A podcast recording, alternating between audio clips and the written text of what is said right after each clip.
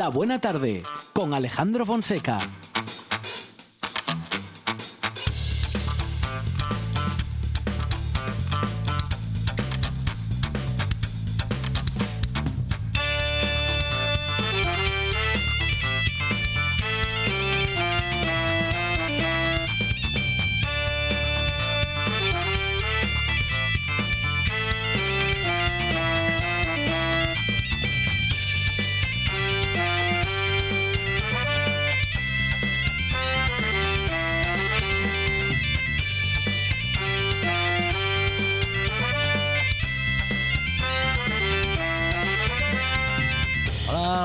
Son las 4 y 8 minutos de la tarde y esta es la radio del Principado de Asturias.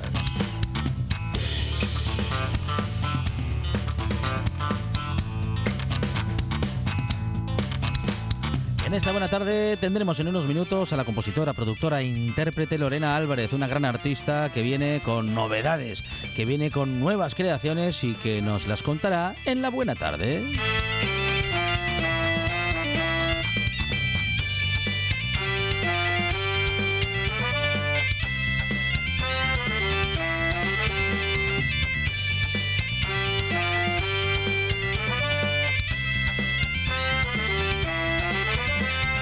Tendremos tiempo también para descubrir y comprobar que los jueves vienen heavies. Y bueno, claro, es que vienen heavies porque tenemos con nosotros a Gonzalo García con todo el heavy metal. Y antes de que las cosas se pongan demasiado pesadas, llegará Jessica Gómez con sus secretos del cine. Hoy George Lucas, segunda parte.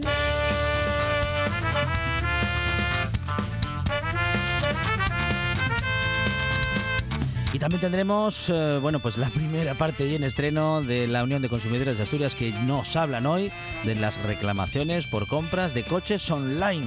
Hablaremos de nuestros derechos como consumidores y también hablaremos de cuestiones legales con Borja Álvarez, que hoy recuerda noticias relacionadas, claro, con el derecho de familia y con Miguel Bosé.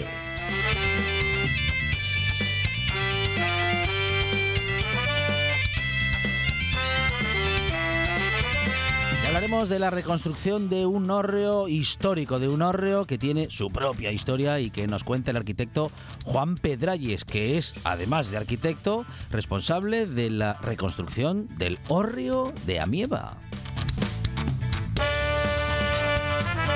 Tendremos buena parte de la historia del automóvil con Rafa Martínez en la Carburopedia y Gonzalo Camblor llegará con sus curiosas curiosidades.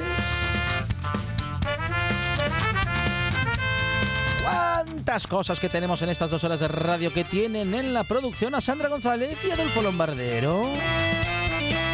En la puesta en el aire, Juan Saiz Pendas. Y en la presentación, servidor Alejandro Fonseca, que estará contigo hasta las 6 en esto que se llama La Buena Tarde.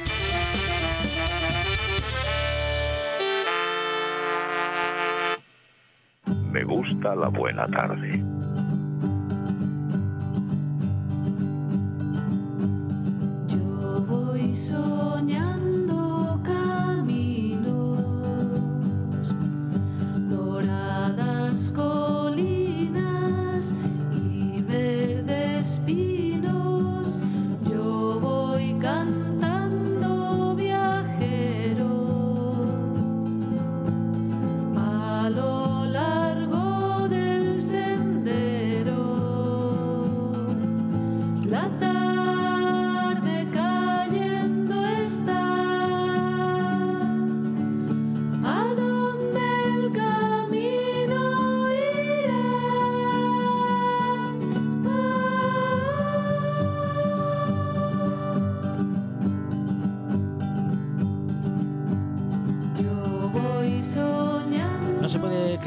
A, Lorena Álvarez sino como compositora, como productora, como intérprete y como artista que también pinta y que nos propone pues siempre, siempre cosas muy interesantes, canciones, interpretaciones, estilos. Es Lorena Álvarez y está ya con nosotros en esta buena tarde. Lorena, ¿qué tal? Buenas tardes. Hola, buenas tardes. Bueno, te ¿Qué han, de-? Te hemos definido, Lorena, muy bien, muy bien. Te hemos definido en medios de comunicación como un verso libre, como una cantautora punk eh, y como, como una estirpe, como parte de una estirpe de artistas difíciles de clasificar. Lorena Álvarez, no sé si estamos hablando bien o mal de ti ya a estas alturas. Eh, bueno, espero que sea bien, ¿no? sí, no sé. Yo la verdad es que no. Yo, yo para mí la- eh, las etiquetas, yo todo lo que sea reducir las cosas no me gusta. Así que las etiquetas no me gustan mucho. Prefiero unas definiciones más libres y más abiertas. Bueno, muy bien. Lorena, Mm. eh, te hemos eh, podido ver en muchos medios de comunicación, en muchos escenarios también. Se han fijado también en ti cuando, bueno, pues cuando han recorrido en algún programa de televisión muy conocido, han recorrido artísticamente nuestro país para comprobar lo bien que se escucha y tú has sido sí. parte de ese, de ese encuentro también. ¿Cómo, cómo, Sí. lo, ¿Cómo lo recuerdas? ¿Cómo recuerdas esos momentos tan interesantes en un medio de comunicación pues de alcance masivo como es fue en ese caso Radio Sí. Tele- bueno, Televisión Española, Bueno, claro. Siempre, siempre con, siempre en esas ocasiones me suelo poner un poquito nerviosa, ¿no? Sí. Porque no estoy muy, a- en realidad no estoy muy acostumbrada a eso de salir así en la tele y tal. a mí me gusta más estar tranquila en mi casa, pero bueno, Mm. eh, a veces está bien, ¿no? También para, pues eso, para que, para poder comunicarse un poco más con la gente y, y sobre todo para que escuche la música, que ahí es donde, ahí es donde digo lo que quiero decir, la verdad. Claro que sí. Bueno, nosotros que te escuchamos y disfrutamos en esta buena tarde y lo hacemos en la radio, en RPA, también en general, también utilizando muchas veces algunas de, ese- de tus canciones para ilustrar Ah, algunos de nuestros programas, también en el directo Asturias luego con Arancha Nieto, entre las 6 y las Ah, 8 de la tarde. Pero lo que vamos a contar ahora en estos minutos es que tocas en Oviedo, justamente en las fiestas de San Antolín, este próximo fin de semana.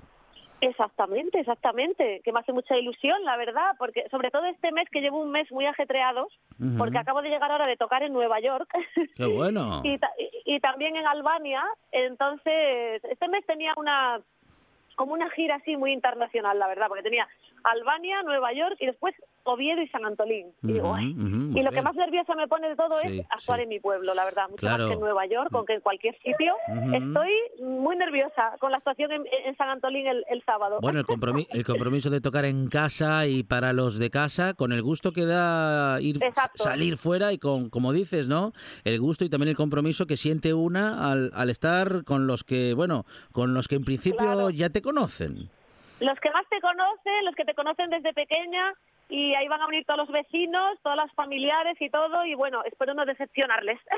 No, hombre, seguro que no, seguro que lo pasamos muy bien. Bueno, cuéntanos un poco, cuéntanos un poquito ese periplo. Vamos a ver, a hablar ahora también de lo del fin de semana, pero cuéntanos un poco ese periplo por Albania y por Nueva York.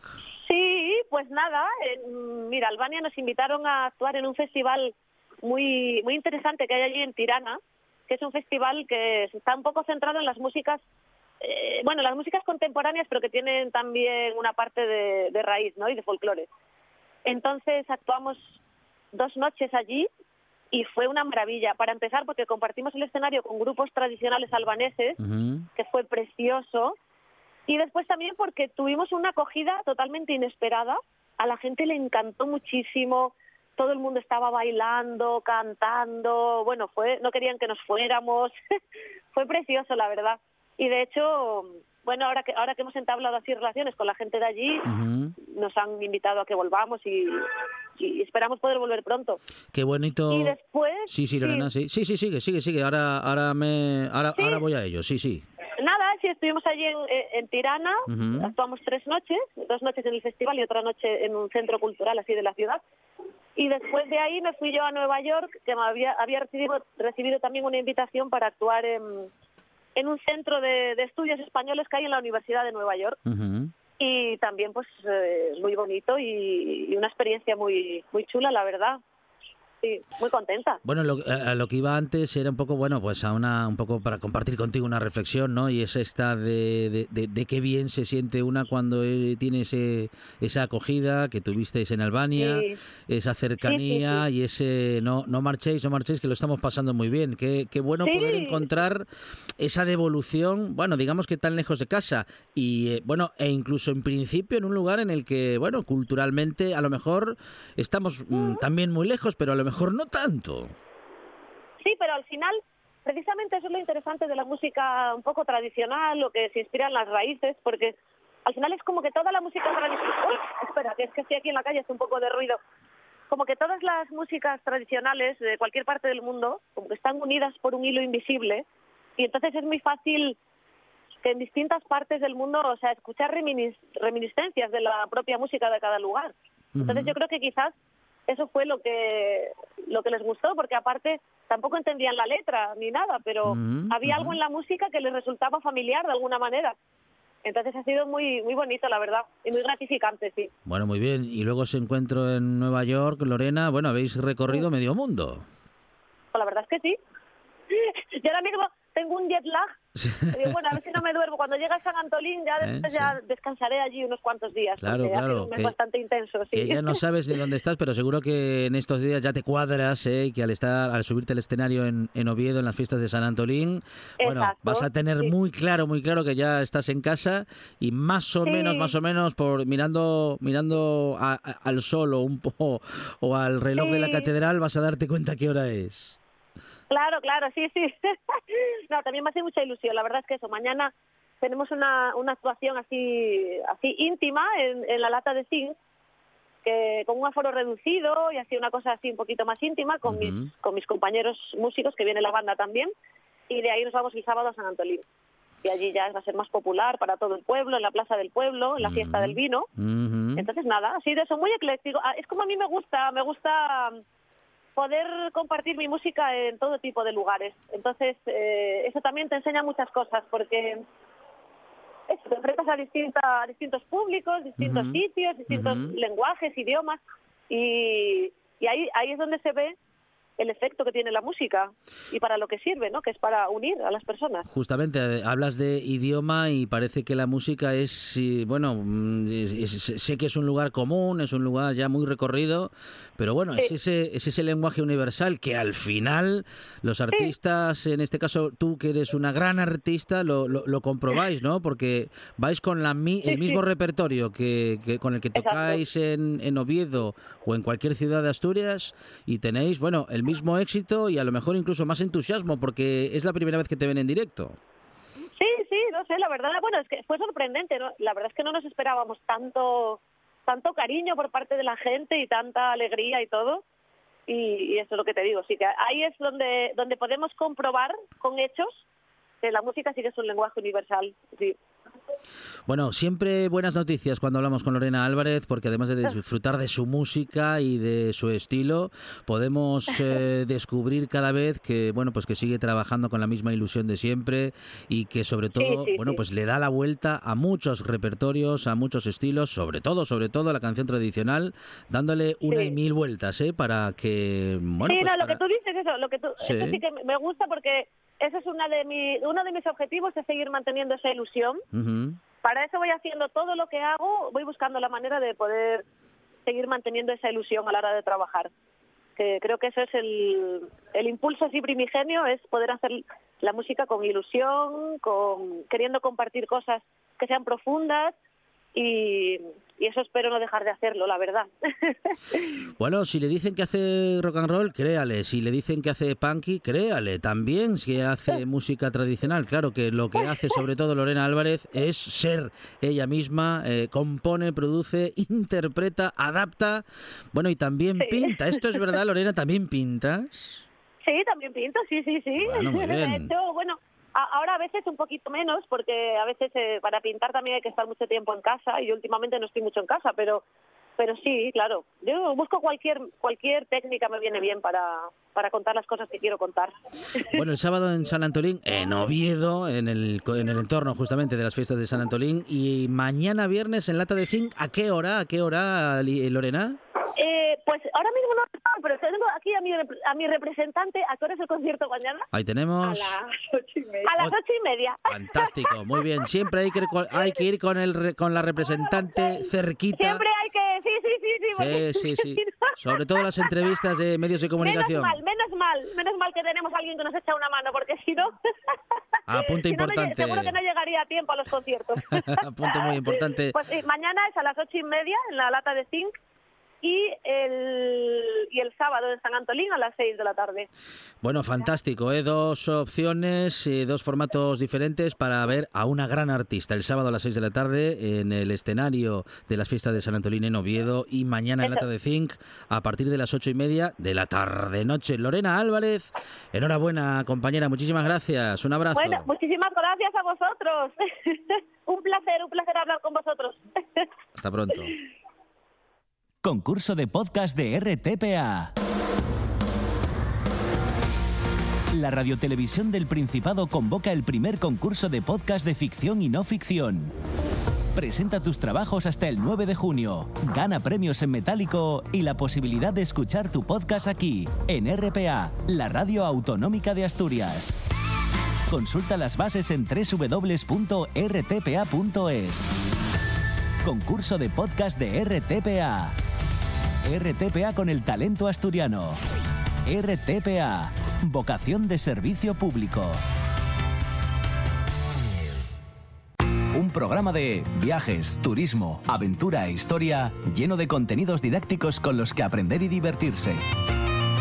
Un escaparate turístico donde se incluyen información sobre casas rurales, hoteles, gastronomía, turismo de aventura, senderismo, festivales. Voy a volver a salir y quiero que me aplaudáis como si fuera yo que sé. Un buen día para viajar.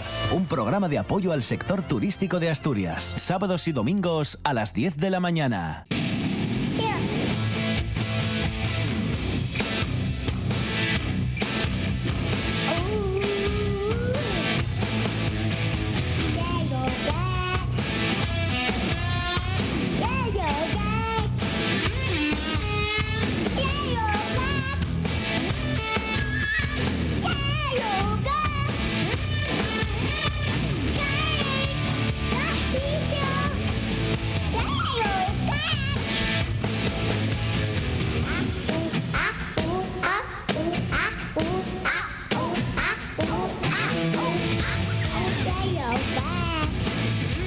Solemos decir que todo el heavy metal, bueno, es como que somos unos exagerados siempre para lo positivo en cualquier caso. No sé si todo, todo el heavy metal, pero bueno, buena parte de él lo tenemos con Zalo 666 cada jueves en esta buena tarde. Zalo, ¿qué tal? Buenas tardes. Muy buenas tardes, encantado de estar aquí nuevamente con un poco de música cañera. Muy bien, todo A el heavy metal tal. del que somos capaces en esta Sí. con, con tres canciones.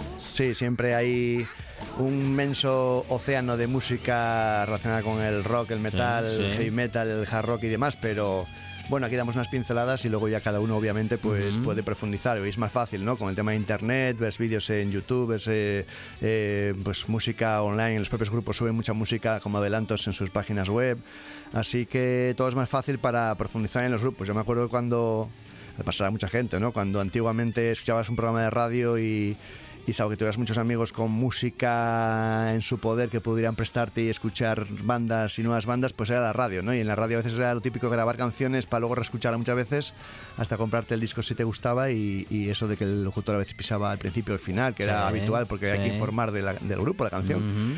Y aquí pasa un poco eso, entonces, bueno, yo intento que dentro de que puede siempre apetecer escuchar canciones enteras, pues bueno, es eh, lo que podemos hacer aquí con, este espacio, eh, disfrutarlo como, como viene y luego cada uno, si le gusta alguna canción de las que suenan, pues aunque la pisemos un poco con información que comentamos, pues eh, ya sabéis, podéis mm, hacer un poco de búsqueda o ir a las tiendas a comprar el material y disfrutar de alguno de los grupos, ¿no? Que ahí intento traer un poco de, de variedad, de, de- tanto masculino, femenino, más Claro cañero, menos sí. cañero y, siempre habrá alguna canción que pueda gustar a alguno. Así que Claro, a hombre. eso, a eso vamos. Y hoy muchos oyentes que nos piden más minutos con Zalo, más minutos con Zalo. hombre, tenemos que sí, dejar sí, todo, vamos a decir que todo en orden Exacto. para seguir con la radio, porque igual metemos, si metemos mucho heavy, igual dejamos No, eh, las cosas tiradas. Yo soy consciente que el, que el heavy metal Sí, pues sí. es como otros, como el reggae, por Sí, ejemplo. Son sí. estilos que aunque tienen cierta popularidad, pues lo que Son se populares, consume- pero no son masivos. Claro, a lo mejor en, en países nórdicos, incluso Ah, en Alemania, claro, por hay muchos sí. más cultivo en Sí, Inglaterra, ¿no? Pero aquí, pues ya sabemos que lo que siempre se estila es más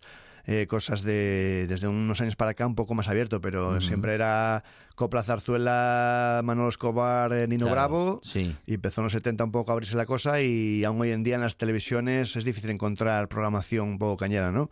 Así que predominan muchos concursos de, de cantantes Sí. tipo Bisbal y demás. Sí. Y hay poco rock, alguna vez alguno, pero bueno. Desde aquí ponemos nuestro granito de arena. ¿Cómo no? Como quien dice, ¿no? Y reivindicamos también la buena música, bueno, el rock and roll, desde luego, y el heavy metal. Y vamos a empezar con la Sí. primera canción de estos minutos heavies con Pues mira, 666. hoy he aprovechado para traerte, eh, venía poniendo muchas versiones, hoy voy a poner solo una versión de las tres canciones, eh, porque voy a poner música de tres bandas eh, que van a actuar eh, este fin de semana en, en Gijón. Entonces, aprovechando que van a actuar y que hay una banda asturiana, hay una banda gallega, hay una banda internacional, pues me encajaba y digo, mira, voy a aprovechar. Y que incluso hay una, una banda que tiene cantante femenina, así que es lote completo, ¿no? Como, como intento poner habitualmente y no siempre se consigue. Y voy a empezar con un grupo que se llama Battle Beast, que son de Helsinki, Finlandia, un país donde no, no hace mucho calor habitualmente, aunque tendrán su época. Y van a estar aquí actuando en- acompañados por Dark Embrace desde Galicia y por Ar- desde desde aquí, desde Asturias, en una noche metalera, bueno, pues predominando el, el heavy metal clásico, el power metal. De hecho, Battle Beast son de corte heavy metal, power metal. Empezaron en el, 2000, en el 2008. Tuvieron en sus inicios una cantante de nombre eh, Nite Balo eh, durante cuatro años, 2008 a 2012. Y luego ya entró la actual, Nora Louhimo. Mi finlandés no es muy bueno, entonces no sé exactamente así, pero vamos, leo tal cual está escrito. Y en un disco de 2015 de su discografía, el Unholy Savior, eh, hicieron para un bonus track en una edición japonesa eh, una versión de, del Wild Child the Wasp, una de las míticas bandas del heavy metal ochenteras de, de los que muchos conocerán, ¿no? que actuaron aquí en Asturias en el 97 en un concierto fallido que tuvo problemas de electricidad y que intentaron actuar varias veces y al final hubo un, un caos ahí montado de la leche. Yo estuve ahí presente y la verdad que Guau. podemos disfrutar de media hora escasa de concierto y, Sí. Y de una hora de tra- retraso de su cantante Black Lawless. vaya. Cosas que pasan. Así que sin más os dejo con esta canción, el Wild Child de Wasp, en versión de eh, Battle Beast desde Finlandia.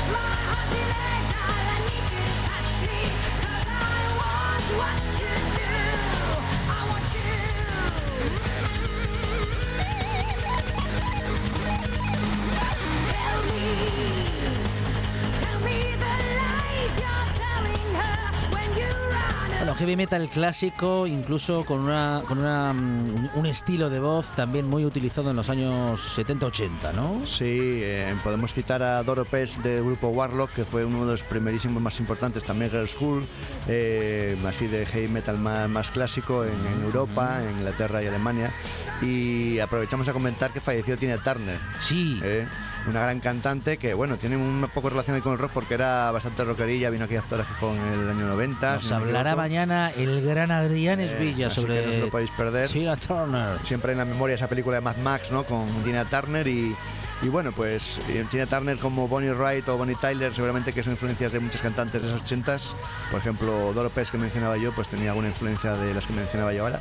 y, y, pues a su vez eso va influenciando unas a otras y seguramente que pues tienen mucha mucha relación unas con otras y, y en este caso la cantante eh, Nora de Battle Beast pues también seguramente que tiene influencia de el metal europeo de Warlock y de Dolo Pest por supuesto que es la reina del metal en, en el mundo mundial. Y, y bueno pues como veis esto es una versión pero por no poner una canción del grupo que la vais a escuchar si vais al concierto y si no la podéis también escuchar buscando su música, pero como curiosidad, esta versión revitalizando un clásico de Wasp de los 80, de mediados 80, que precisamente esta canción Wild Child también eh, la utilizó como, como apodo. El Wild Child, el, guitarrista fallecido Alex Ilayo de Children of Bodom, eh, una banda también recomendable desde aquí con virtuoso en la guitarra y, y, pues bueno, aprovechando que esta canción da título a ese nickname que usaba este hombre, pues bueno, pues para que veáis que a veces una propia canción te puede influenciar en tus años mozos para, para usarlo como seudónimo, ¿no? Y sin más, si quieres cambiamos a, a la siguiente, dejamos un poco... Vamos, eh, vamos a escuchar un poquito esta primera canción y ya Muy nos bien. vamos con la siguiente.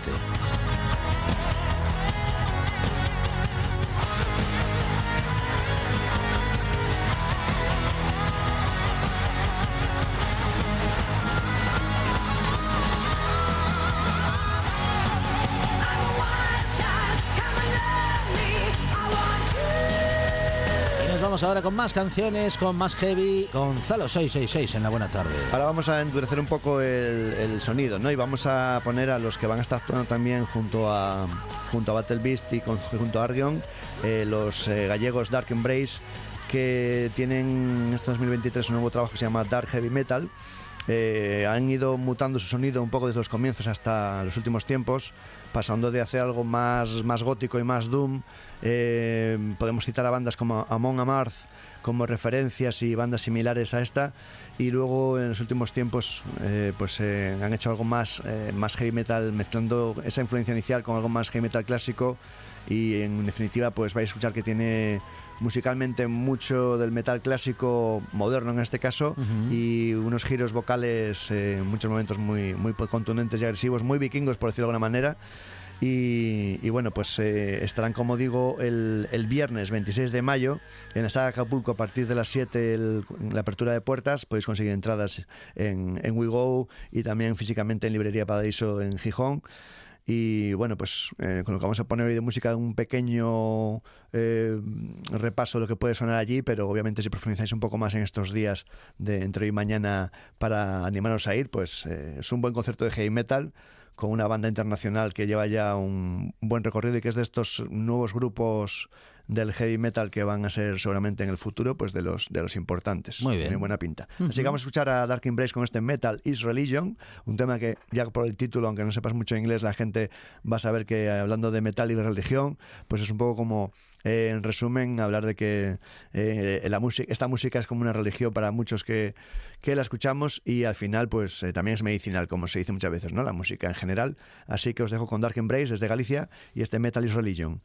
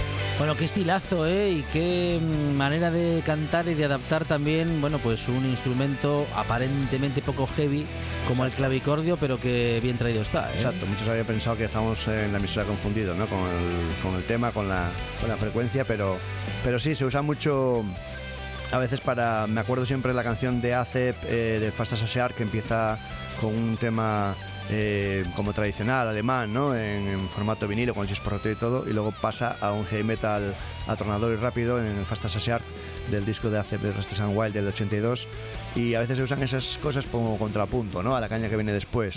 Eh, a veces una introducción acústica con una guitarra española o acústica y de repente un cambio a la tralla y bueno, pues es una cosa que, que también es interesante, ¿no? A veces empiezan los temas directamente con, con la caña, pero en este caso, pues cualquier cosa vale, ¿no? Eh, hemos visto cosas incluso eh, cantante soprano dentro de bandas de heavy metal, eh, los teclados es habitual, ya es de Deep Purple, por ejemplo, que siempre había algún teclado ¿no? en las bandas de hard rock heavy metal, pero dando algunos colchones de, de refuerzo. Pero tenemos el caso de Mago de Oz, con muchos instrumentos de, de- de violines y a veces incluso hay grupos. Bueno, Barón Rojo tenía alguna sección de viento, también alguna canción. O sea que al final lo que prima es la batería, la guitarra y, y el bajo y la voz, ¿no? Pero, pero aunque sea puntualmente o en alguna canción o en... Se me ocurre también la banda Korn con, con la gaita, en una canción que saca también una gaita a interpretar en directo.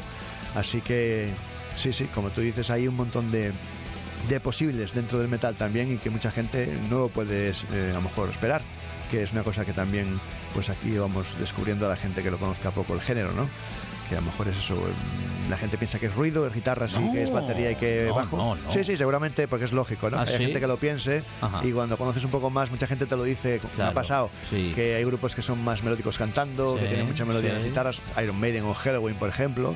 Y hay gente que tiene una imagen desde fuera y luego escuchando en profundidad a grupos y a música, pues va diciendo, pues mira, me gustan estos, estos otros y tal, estos no, pero estos sí. Pues llegamos a la balada de la tarde, Zalo. Pues bueno, como decía, poníamos a Battle Beast, que eran los extranjeros, poníamos a Dark Embrace desde Galicia, que van a estar actuando el viernes 26, o sea, mañana, en la sala de Acapulco a partir de las 7 que abren las puertas, y vamos a cerrar con otros que también están ahí actuando en el cartel, los asturianos Argión, con su último trabajo Lux Umbra, que salió este 2023, y una balada que se llama Prisionero del Tiempo, es una banda relativamente nueva, lleva poco recorrido, eh, un par de discos se tienen editados, pero que tiene ya mm, bastantes seguidores. El, metal tradicional y este tipo de, de heavy metal, pues tiene bastante tirón en España en general.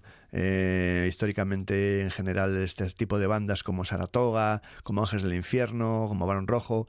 eh, y luego también la parte más de rock urbano o de, o de rock eh, radical vasco, ¿no? Es como que los dos parámetros que más público han tenido siempre. Y luego, pues siempre hay público para todo, también para grupos de thrash metal, para grupos de death metal, pero sí que lo que más se consume en, en- en España, lo vemos por Asturias, mismamente con Avalanche y con Warcry, eh, es lo que más la gente eh, va a los conciertos y los festivales se llenan más de este tipo de grupos. Y vamos a ver qué tal os parece este grupo Argion desde aquí, desde, desde Asturias, que estarán con estas bandas Battle Beast y con Dark Embrace. Esto es una balada, un tema que se llama Prisionero del tiempo de su último trabajo, Lux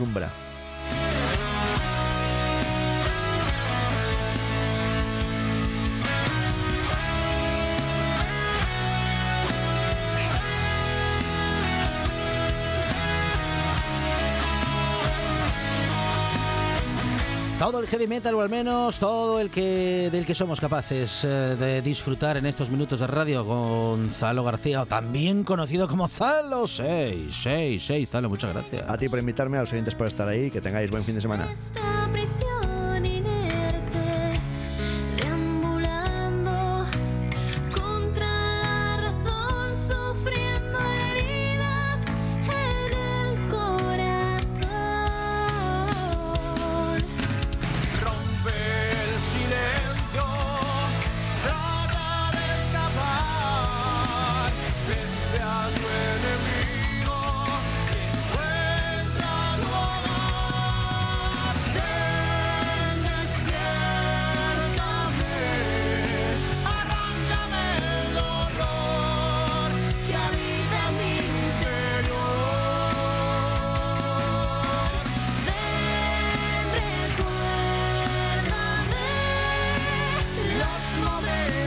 send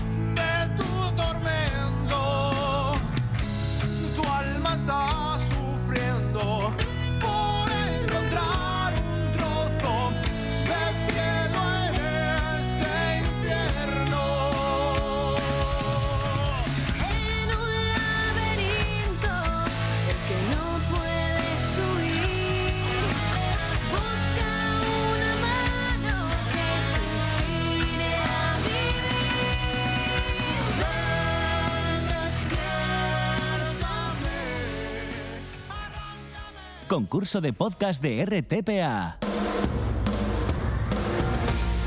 La Radiotelevisión del Principado convoca el primer concurso de podcast de ficción y no ficción. Presenta tus trabajos hasta el 9 de junio. Gana premios en metálico y la posibilidad de escuchar tu podcast aquí, en RPA, la radio autonómica de Asturias. Consulta las bases en www.rtpa.es.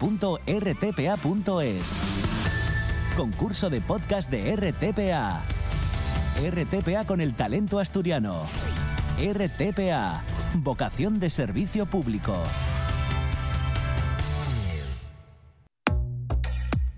...90 decibelios. Todos los martes y jueves finalizamos el día con los sonidos más puros y vanguardistas.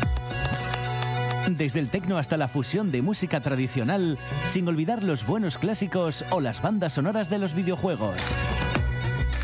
90 decibelios, un radio show de RPA dedicado a la mejor música de vanguardia presentado por David San Pedro. Los martes y jueves a las 11 de la noche se baila al ritmo de 90 decibelios en RPA.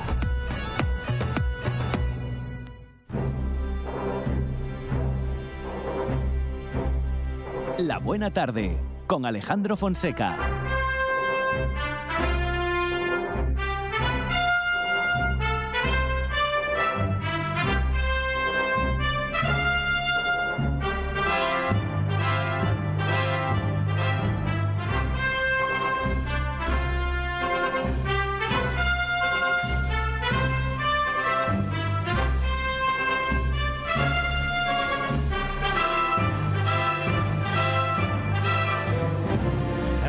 Hablar ella de George Lucas y es una de las cosas que más le gustan en la vida, en el cine en general y en la vida en particular? Jessica Gómez, ¿qué tal? Buenas tardes. Hola, muy buenas tardes. Bueno, Jessica, eh, Jessica Gómez, digo, eh, George Lucas y, y- su obra sobre todo, ¿no? Fíjate que yo creo que me gusta más la parte de, de lo que Sí. corresponde a la vida de George Lucas que a su obra. Ajá. Porque me, me- me parecen mucho más apasionantes todos los procesos mentales de este hombre Sí, que solo se sí. entiende él en el Mm, mundo mm. que, que luego lo que, lo que ha sacado adelante. A mí es que me parece, bueno, ya ves, dimos el otro día un montón de, de- de curiosidades, ¿no? de pinceladas de cómo funciona la mente de este, de este hombre. Venía acordándome ahora eh, de que yo siempre digo, porque sabes que él es muy amigo de Steven Spielberg, ¿no? Spielberg, sí. Lucas, Lucas Spielberg es, es el dúo dinámico de Hollywood. es- y, y que siempre me recuerdan mucho, eh, yo siempre digo que parecen un poco el Van Gogh y Gauguin de, nuestra, de nuestra época, porque, bueno, no sé si sabes, Vincent Van Gogh le funcionaba la cabeza a otro nivel, Sí. estaba, era muy mal mirado en la comunidad artística, no le caía bien a nadie y el único que lo aguantaba era Paul Gauguin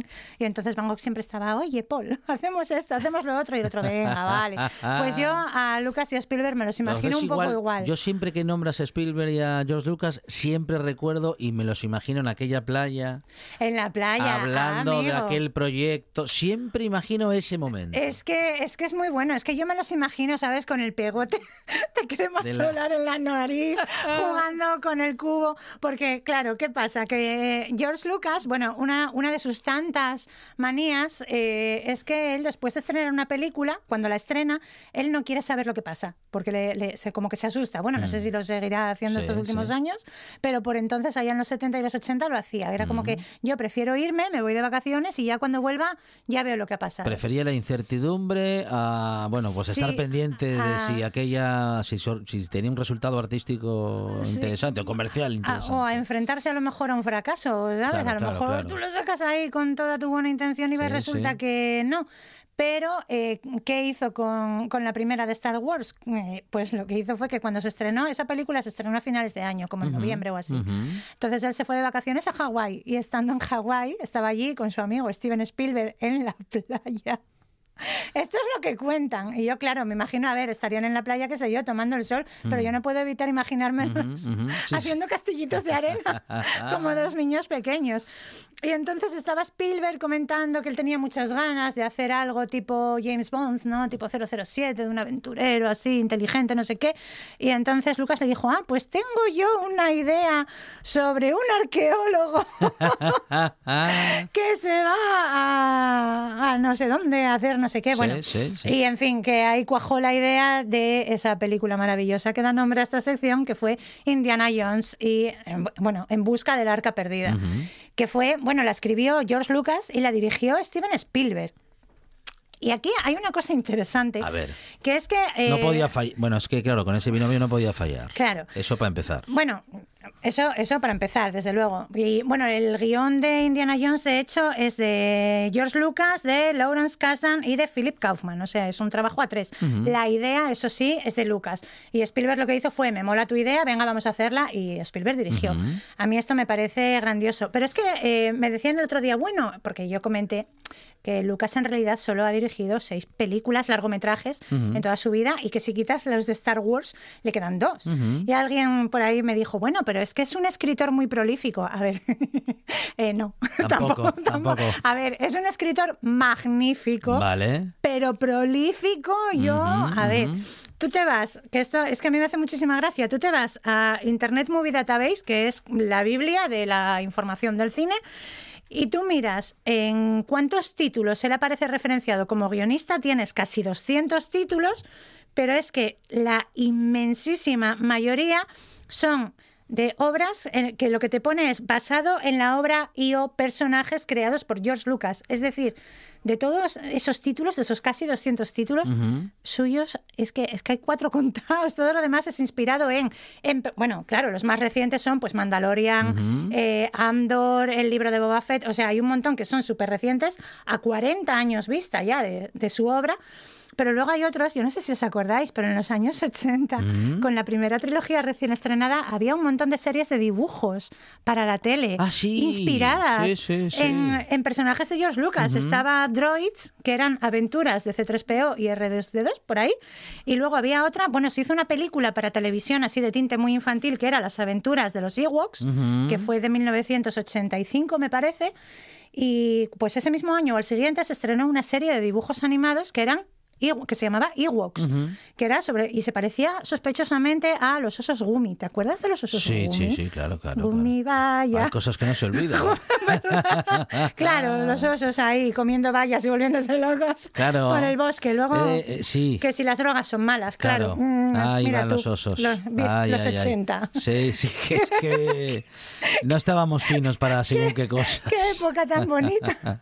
Bueno, yo voy a aprovechar, voy a hacer aquí, me voy a Bueno, salir por la también tangente. eran, también eran épocas en las que viajábamos sueltos en el coche, eh, durmiendo, durmiendo la siesta en el asiento de atrás. Sí, ¿verdad? ¿Te acuerdas? Algunos estamos y lo aquí divertido, y lo de- divertido que de era. casualidad. Mm, Lo divertido que era, qué sé yo, irte de vacaciones a Málaga en furgoneta, ir en el maletero, Claro, que mola más, y vamos a ir jugando a las Sí, cartas. sí, sí, en sí. el maletero de la furgoneta, de Asturias a Málaga, Sentaos. mira. pero- sí, sentados allí. Y cuando no aguantabas más, pues ya echados ahí. o te ponías de pie, o te Claro. ponías a... Bueno, bueno, bueno, bueno, qué Había que locura. aguantar, había que aguantar. Qué locura. Bueno, pues sí, pues total, que Lucas y Spielberg eran buenísimos amigos. Una de las cosas más bonitas de su amistad en relación a toda esta mm, eh, locura que fue Star Wars para Lucas fue que, bueno, Lucas antes de estrenar la primera la primera de Star Wars hizo una especie de pase VIP, ¿no? Para algunos amigos directores que él tenía, pues estaba Spielberg, estaba Brian De Palma, creo que estaba Coppola, vamos, sería lo lógico que estuviera Coppola porque eran buenos amigos.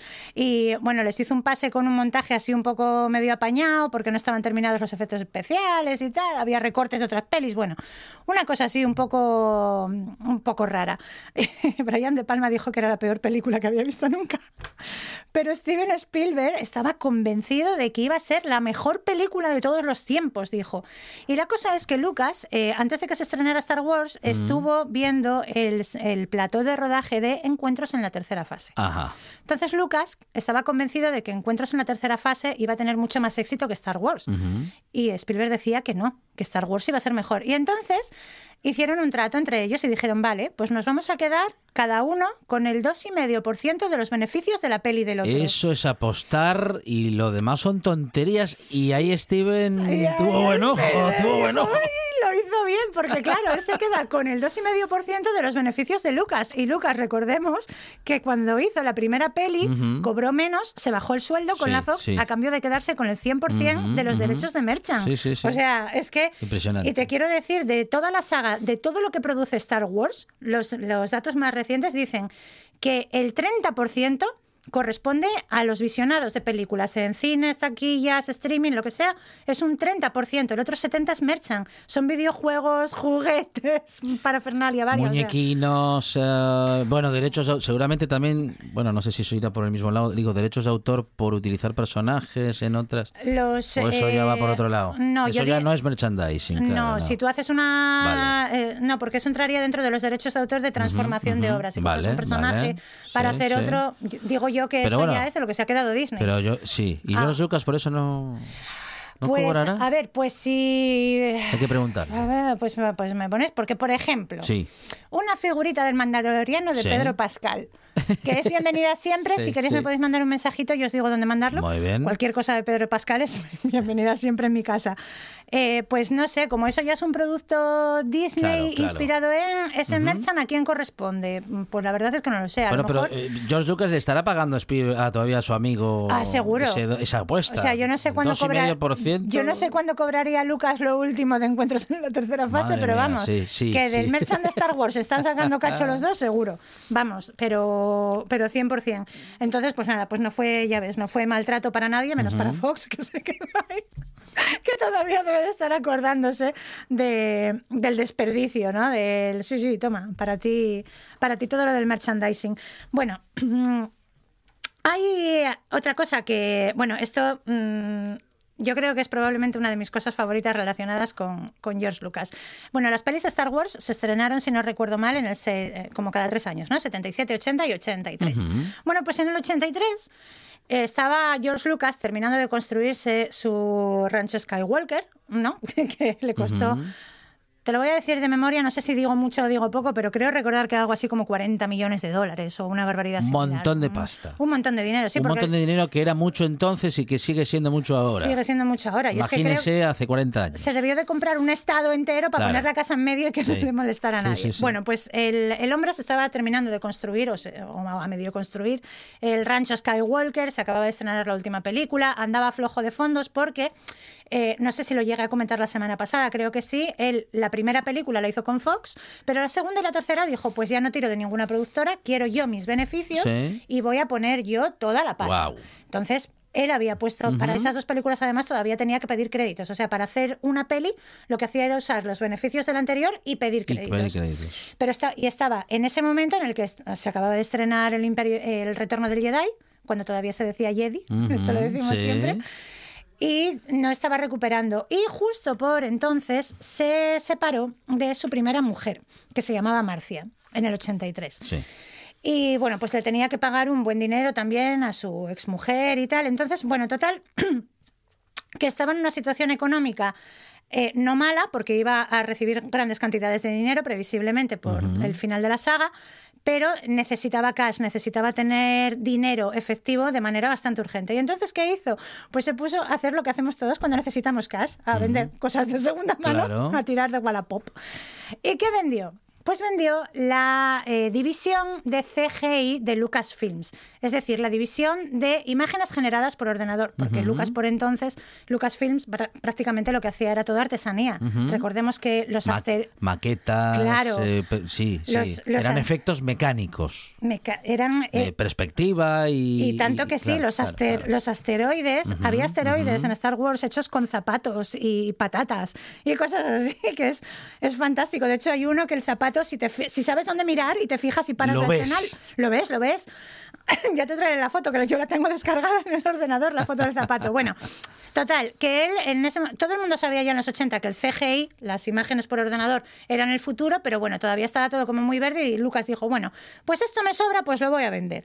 Lo intentó vender por 30 millones de dólares, nadie se lo quiso comprar, pero al final lo vendió por 10 millones de dólares. Una ganga. Sí, se lo compró Steve Jobs. Y te voy a poner Anda. una pequeña introducción, a ver si alguien reconoce este sonido.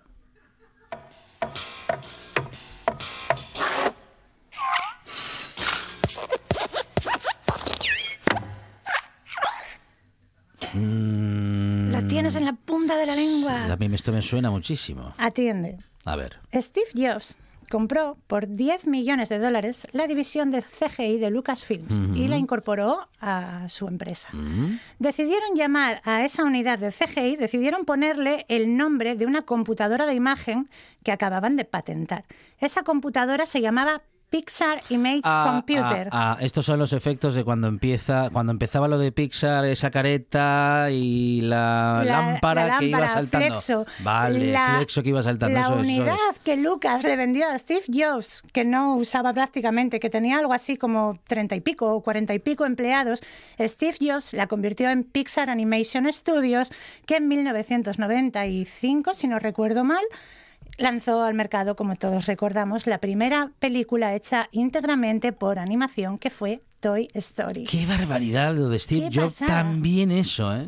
Pero es que te das cuenta, o sea, Lucas, Mm, Lucas mm. por construirse un rancho Sí, sí, sí. y separarse, Ven- al final vendió algo que a un señor como Steve Jobs le valió pues para crear una de las grandes valga la repetición, creadoras de ilusiones en el cine eh, digitales. Ahí quedó sellado para, para siempre Mm, el destino de la animación, porque además se dice mucho entre los que son más frikis que yo, que muy probablemente si Pixar no hubiera estado ahí para ponerle las pilas a Disney, Disney habría seguido tirando de la animación a mano alzada que, eh, que hacían absolutamente siempre. Y que gracias a la incursión de Pixar en el mercado y de esta apuesta por la animación, fue cuando todas las demás productoras empezaron a darle caña al tema de la animación por computadora y de ahí al infinito. Bueno, mira, Yo le tengo que decir que aún sin saberlo exactamente, estoy seguro que Jessica Gómez no ha podido contar casi nada de lo que tenía en el guion porque este presentador siempre, siempre la saca del tema, pero es que al final siempre hablamos de cosas interesantes con Jessica Gómez hoy, don George Lucas y bueno, pues y las secuelas entre amigos y colaboradores que hacen que su vida sea apasionante y muchas veces entendemos el por qué ha llegado a donde lo ha hecho. Jessica, muchas gracias. Ah, vosotros. Llegan, llegan las noticias de las 5 a RPA, tras lo cual, esta buena tarde sigue.